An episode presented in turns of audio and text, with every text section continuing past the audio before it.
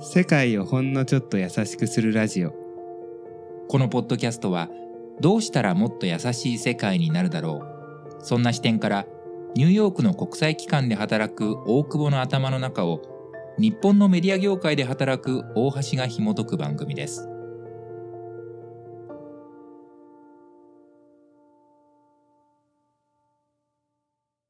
前回の続きではい。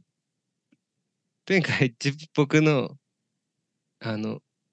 自分の上司のいけてないところを ネタにするという 絶対日本語のポッドキャストじゃないとできない。非常にだね。非常に卑怯な技を使ってえーっとまあねいいマネージャーと何かっていう話を大橋君としたんだけどそこで最後に出た大橋君がした質問が、うん。リーダーとマネージャー、いいリーダーといいマネージャーの違いってなんだろうね、みたいな。そうね。マネージメントとねリーダーシップってよく言うけど、うんうん。間違いって何かなみたいな。そう。いまいち分かる分かりきれてない部分もあるし俺も。ううん。ん、ちょっと大久保にも聞いてみたいなっていう。これは、えっと、これなんかすごいしっくりきている理論があって、うん。ハーバード大学のうんケネディスクールっていう工うん。業政策とか教える学校の、うん。えっと、ロナルド・ハイフェッツっていう教授がいてお、すごい天才な感じで、はい。世界一流のチェロ、えっと、を弾く人、うん。チェロ、チェリストっていうの、うん。チェロがめちゃくちゃうまくて、そのオーケストラとかで演奏するレベルでうまくて、お医者さんの免許も持ってて、うんで、ハーバードのケネディスクールで一番人気の授業も教えてるってういう、ん。ちょっと化け物みたいな人がうん。いて、その人が作ったリーダーシップの理論っていうのがあるんだけど、うん。マネージメントって多分俺流の解釈なんだけど、ちょ若干。マネージメントっていうのは、なんか世の中に答えがあるものに対し、なんか何が問題か分かってて、それをどう解決するかも分かってて、うんうんで、それを解決するために、こう必要な人とかリソースとか知識うを持って問題を解決できる人。例えばマネージャーで、例えば、えっ、と、トイレから水が漏れています。うん。はい、問題はすごいはっきりしてて、じゃあ、えっ、と、そのパイプの穴が開いてるところに、なんかテープかなんかで補修すればいいみたいな解決法も分かってて、うんそれをやるには、えー、と水道工みたいな人を呼べばよくて、お金いくらかかるから、このお金を持ってくればいいみたいな、でそれ全部分かった上で、じゃあ水道工を呼んで、お金を持ってきて、ちゃんとシールをペタって貼って、水が止まりました。みたいなことができるのがマネージャーだから、あ、これはこういう問題ですね。こういう解決方法ですね。この人を呼んでいきましょう。みたいな、ちゃんとタスクを整理できるうん。のがマネージメントで、リーダーシップっていうのは、それと対照的に、そもそも何が問題かわからない。うん。ああ。で、問題もわかんないから、解決方法もわかんない。う。んうん。で、解決方法もわかんないから、誰を巻き込めばいいのかもわかんないその、リーダーのポジションの人も別に答えを持ってるわけじゃないんだけど、あうん。こう答えをみんなで一緒に解きながら何が問題で何が答えかみたいなのを模索しながら何かを見つけてこう解決にうん導くこうなんかこう場所を hold space なんかこうそういう場所とかチームとか人をうん。こう巻き込んでその場を作らなきゃいけないうん。みたいなのを、まあ、 adaptive leadership ってそのその人の名付けてるんだけどそういうふうに人を持ってきてあのそのみ自分で問題を解くんじゃなくていろんな人が問題を解くような状況とか環境を作れる。っえていうでまあ必要な時にはそこに結構介入して、まあ、行動を起こすことも大事だし、まあー、はいまあでも一番大事なのはみみんなの行動をこう、えっ、と、呼び寄せるっていうか、なんかそういう、そういうスキルというかそういうまあアクションをリーダーシップを取るアクションという意味で、ね、だから別にポジションが高いとか低いとか関係あんまり関係ないんだよね。うん。なんか具体的な例で言うとなんか大橋君にも言ったけどなんか今ジャニーズの問題がうん。日本でうん。あの世間を騒がせていたんだけどうん。そもそも問題が何かっていうのも、結構いろんな観点が出てくるじゃない、うんそのもちろん性被害は問題だった。うんで、もそれ企業の体質もあったんじゃないかとか、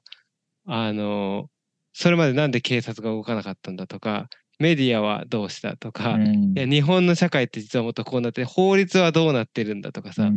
こうただ性加害があったっていうだけが問題じゃなくていろどれがそもそも問題かっていうのもちゃんとみんなで合意してないし簡単にわかるわけじゃない。でじゃあ問題が しかも別に問題はさこうそのジャニーズだけで起きたものではなくてもっと構造的なうん。いろんな問題があるからそこにもこう目を向けなきゃいけないしだとするとさらに解決方法もわからないじゃん。社長を入れ替えただけで解決する問題じゃないし、じゃあそのスポンサーにしないのスポンサーがジャニーズも使わないっていうだけの問題でもないしじゃあなんか今残ってるタレントはどうなるのとかなんか今後メディアはちゃんとメスを入れるのみたいな解決方法も全然まだわかんないし、じゃあ関わる人もすごいメディアも警察も、それからもしかしたら BBC とかも関わるのかもしれないから、こう、誰をそもそもなんかわかんないみたいな時に、なんかこう声を上げたり行動を活動、うん。行動を起こすことで、その必要な問題に対してうん。必要な人を持ってきて、こう、うん。話す場をこうなんだろうなあの作りながらこうこういろんな行動をみんなが取るようなこうアクションをなんかこう投げかけていくみたいな働きかけができる人とかなんかこうもうちょっと一歩下がってででもなんか必要なところに人を持ってこれるみたいなうんアクションのことをリーダーシップって彼は読んだんだよね。ああ、なるほど。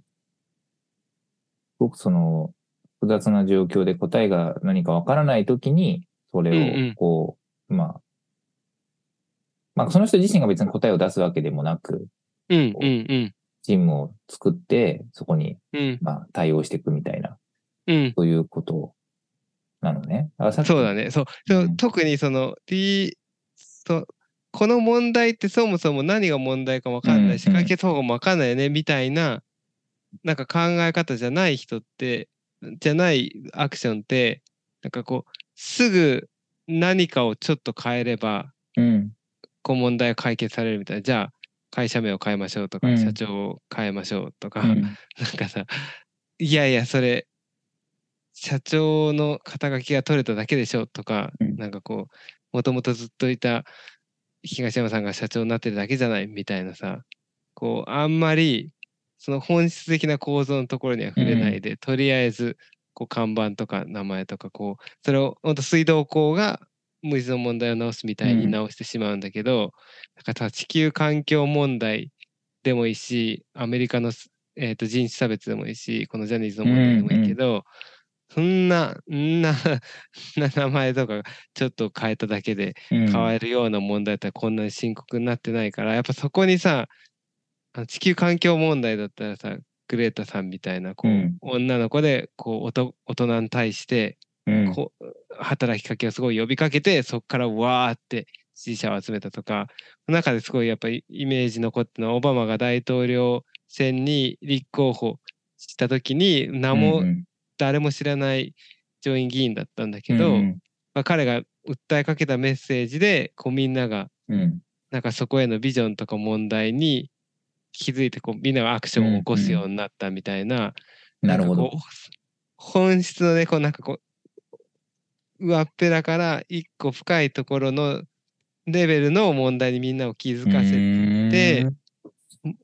でそれをなんかこうそれがスピーチだったりとか自分のアクションだったりとかっ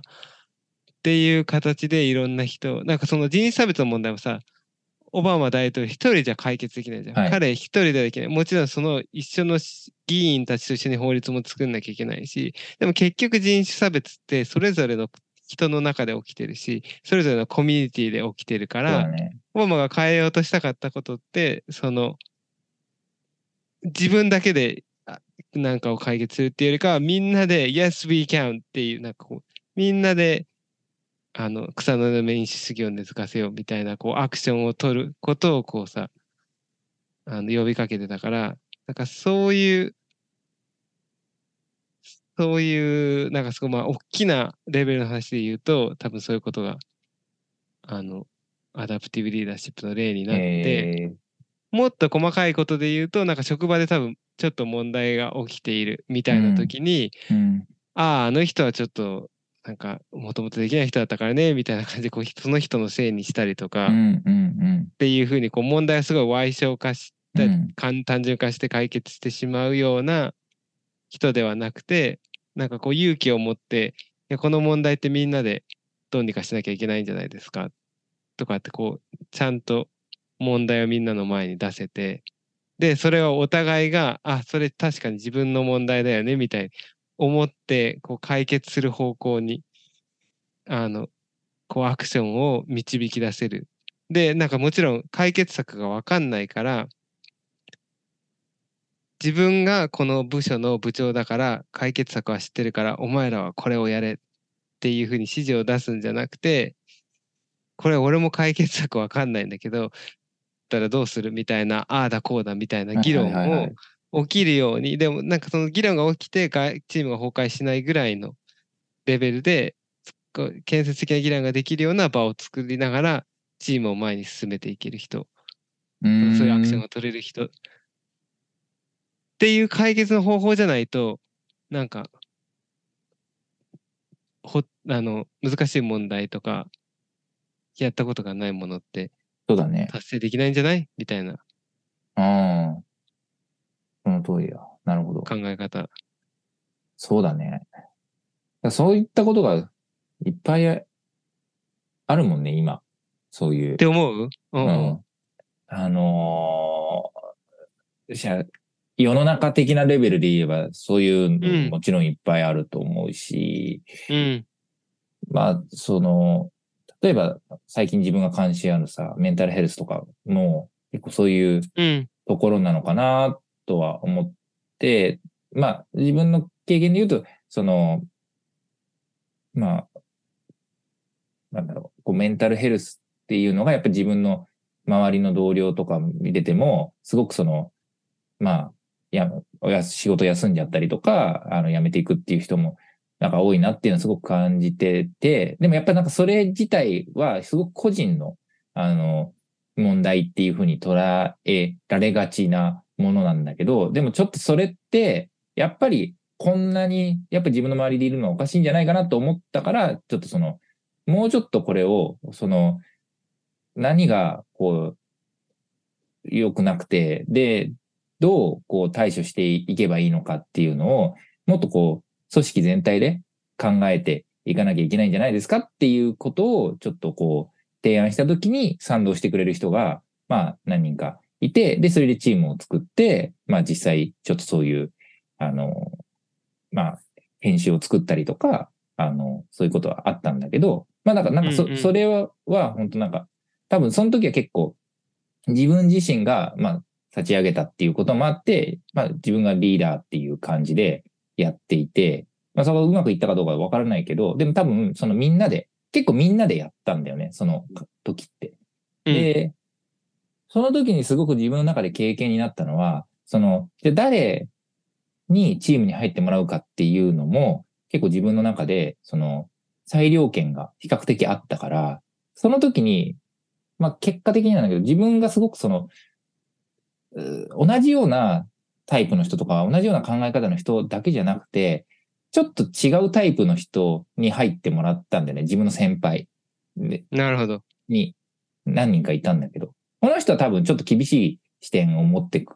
いるなって感じた人と、一方で、その、多分そこを中和してくれるなって思った人と、あとすごく自分に近い人とっていう感じのあの、チームだったんだけど。で、結果的にやっぱそれがすごくうまくいって、多分自分一人だけだったら、うまく、その、いいアイデアが出なかったとか、多分アイデアが、その、レベルが、それなりのレベルにとどまってきたところを、すごくその厳しいえー視点を持った人とかが、いや、こっちの方がいいんじゃないとか、もっとこういうことができるよとか、すごく言ってくれて。で、まあ、やっぱりその、チーム自体が活性化されて、で、うん結果的に多分、う割と成果物としてもそれなりにいいものができたような気がするんだよね。だからなんかその時にすごく、あの、うん、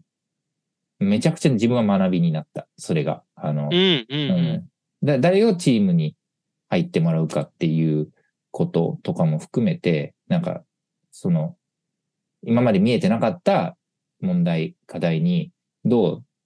対応していくかっていう時、どどういう、うそのアプローチがいいのかっていうのとかをすごく学びになったなっていう、そんな経験。なるほどね。ねなるほど。うん。なんか、一個思った、その、えっ、と、むしろ自分、うんそれがさ、えっ、と、お前の仕事のなんかうん立場があってやったものじゃなくて、うんうん。なんかどっちかっていうと、こう、仲間でうんうん。意識が近い人がプロジェクトとしてやったし、うん私もその自分の、なんかその普段のうん。役職的な関わり方じゃない関わり方だったっていう,、いう話だったと思うんだけど、なんかそれは結構よくあることで、逆に権威が、権威があると、みんなうんその権威が答えを持ってるんじゃないかと思なるほどねって、あの、わかんないけど、そその人が言うと、うん。それにわーって従っちゃうわけよ。うんうんうんその権威が答え知ってる問題だったらいいんだけど、その水漏れの問題だったら、水道工の言うことやればいいんだけど、うん。あの、どうすればいいか、わかんないとき確は、権威の言うこと聞いちゃ、聞くだけじゃダメで、自分たちで考えて手足動かして、いろいろ試してみなきゃいけないかうんうんうんら、逆、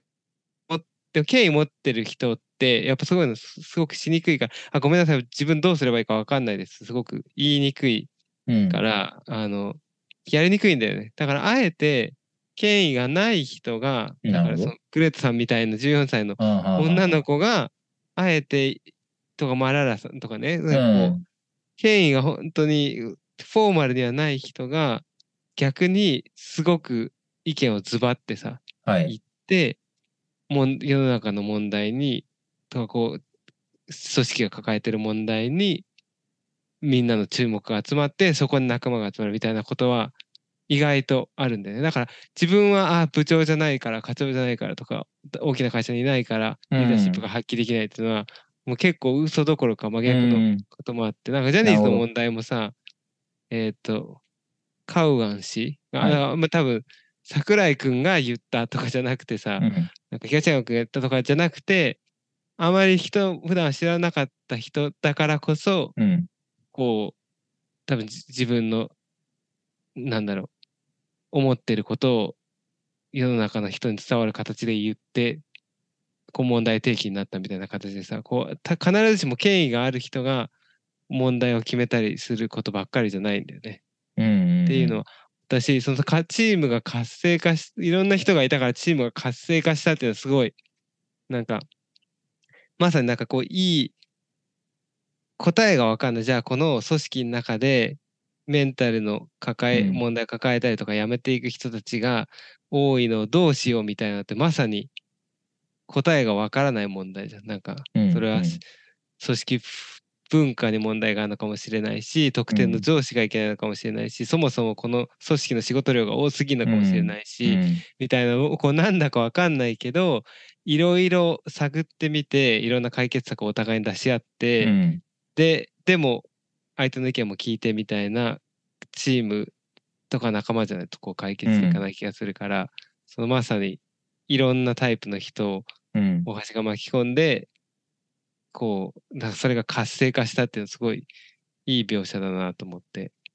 そういう風なアクションを大きく化してる状態みたいなのが、すごい多分、こう、難しい、そもそも問題わかんないみたいな状況を解決していく人たちの、なんかまあ一種のなるほど。状態だと思うんだよね。うーん。そう、そうね。まあでもなんか大久保もそういうそういうことを、なんか普段からやってそうな感じもするけどね。結構ね、意識はしてる。なんかうん一個、その授業の中で、その先生たちが意識してるって言ったのは、頭の中に温度計があるってこ言ってて、沸騰しちゃうと、あの、温度、温えっ、とね、沸騰しちゃうと、そのチームの中の。温度が、うん。もうみんな喧嘩して。別れちゃうじゃん。だから、ジャニーズなんか解散すべきだみたいな人とかいるいるじゃん。もう、いやうん、うんこんな人たちは被害者の会なんてやめちまえみたいなこうさ、なんかそこまで言っちゃうともう全然建設的な議論になってなはいいはい。から、沸騰してはいけなくて、でも、すっごいなんか、あの、いやーでも死んじゃったしね、みたいな、なんかこうさ、無関心みたいなのとか、ああ、どうせ自分がやっても解決しないし、自分は関係ない問題だしな、とか、って思っちゃってると、あの、温度が低すぎて、うん。全然こう解決しようと思わないじゃん。だからこうチームの温度を温度計であのみんなが学んでみんながアクションを取ろうっていうぐらいの熱量には上げるんだけど、上がりすぎそうだったらちゃんとあの建設的な議論になるようにうん。うん。抑えるみたいな感じ、なんかそのコントロールこう一個俺がチームでほぼリーダーみたいな活動してるやつは結構もう自分がミーティングに行った時はその温度計ばっかりを結構意識して、ええ。そのみんながいい温度にいれば勝手にあのいい動きいい結果は出るだろうなと思ってるから、う自分の役割は結構そう一歩下がって今この8人の状態がどうなってるだろうみたいなを意識したりすることあるね。あと結構最近は あの自分が安心できる場だともう問題をポンって投げる。だから基本的には仕事はすごい低温の人たちうん。とか低温の場合が多いから、なんかもうあんまり、はいはい、これはこうすればいいんでしょみたいな。うん右から東にな左に流すみたいな。だから、これあんまりやってても意味なくないとか、このプロジェクト全然成果出てなくないとか、あれ、こあの人全然最近やる気なくないとか、なんか、あの時のなんかメールすごい物議醸してなかったみたいなのを投げちゃって、うん。なんか若干温度を上げて、はい。なんかいや、先週ぐらいうまくいかなくて、大うん、大、大噴火したんだけど、あの、でも、それ言わないと、なんかみんな存在しないみたいに無視してるけど、言わないと、そうだね。こっから一歩も動かないよみたいなことに対しては、結構ー言っちゃう練習をしてる。いや、だから練習だよね。なんかほんと。うん。うん。そういうのもさ、なんか温度、温度がどれぐらいに、これだったらこれぐらいの温度いくかなとか、あの、うんうんこの温度感でずっと進んでいくとどうなるかなって結局わからんもんね。一回それをややってみないことには。やってみないとわかんない。ね。うん。そうそう。うん。だから、それは、俺もなんかさっき言ってたのすごい、その、プロジェクトは、まあ一年弱ぐらいだったけど、ものすごく経験になったし、まあいい時もあったし、やっぱり停滞してんなっていう時もあったし、うんうんうんうん。でもやっぱそそれをなんか経験する前とん後で全然違うからさ。で、多分これって多分ずっとこの後もずっと続くというか、そうん。う。うん。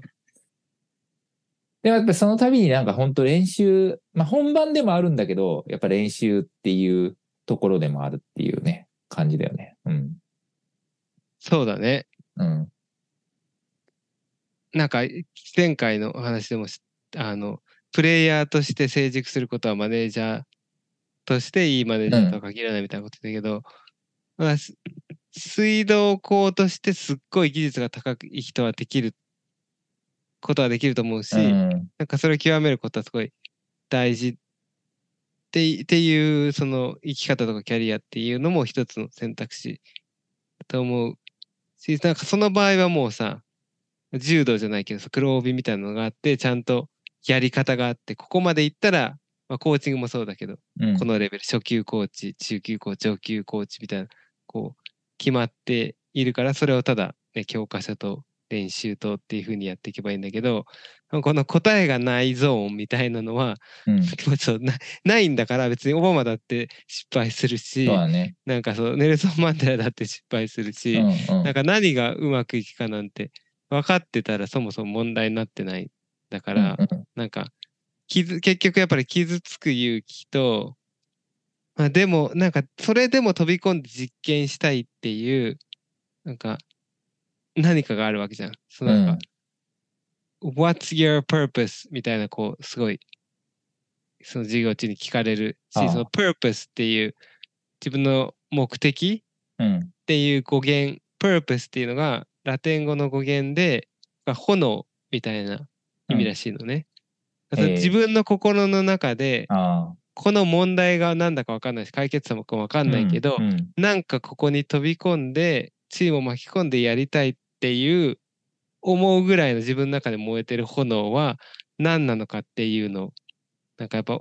その炎がないと途中でうん。難しいから死んでしまうからなんかそれ。それをこう大橋はそのプロジェクトでメンタルヘルスの問題やりたいって思ったさ炎がと思うんだけどなんかそそれがないのに飛び込む必要はないし多分ないのに飛び込んだところであの誰も人も寄ってこないだろうから、うん。なんかその自分の炎が分かっててで自分に解決策があるってこうおごりもなくてうん。聞く耳があってでまあ人を巻き込む力とか自分の炎をちゃんと人に説明できる力があってで解決に向かってこうだんだん一歩ずつ一歩下がっ一歩進んで二歩下がるみたいな時もあるかもしれないけどあのそ難しい問題の解決に進んでいくみたいなののリーダーシップを教えてんだよねうん。先生は。うん、なるほどね。いやー、うん、自分の次の炎は何かなってちょっと思うね。おおなるほどね。うん。そうだよね。それがないとね、うん。タスクのマネージャーになるからね、多分ね。そうだね。うん。確かに。次の炎見つけに行きたいわ。ほんと。次回じゃあ、タ スクの次のものを探る。わかんない。そんなすぐに見つかんないから。そんなすぐには見つかんないか。まあじゃあ、そのタイミングも、そのタイミングを待ちましょう。そうだね。はい。はい。じゃあ、ここまで、今日は熱くリーダーシップの話をはい。また。感想あれば、ぜひ、えー、はい世界朝ラジオでお待ちしています。そうそう、その先生の本も日本語で出ているのであ、あ、ああ、本当。概要欄に OK。載せておきます。はい。ということで、ここまでは大久保と、大橋でした。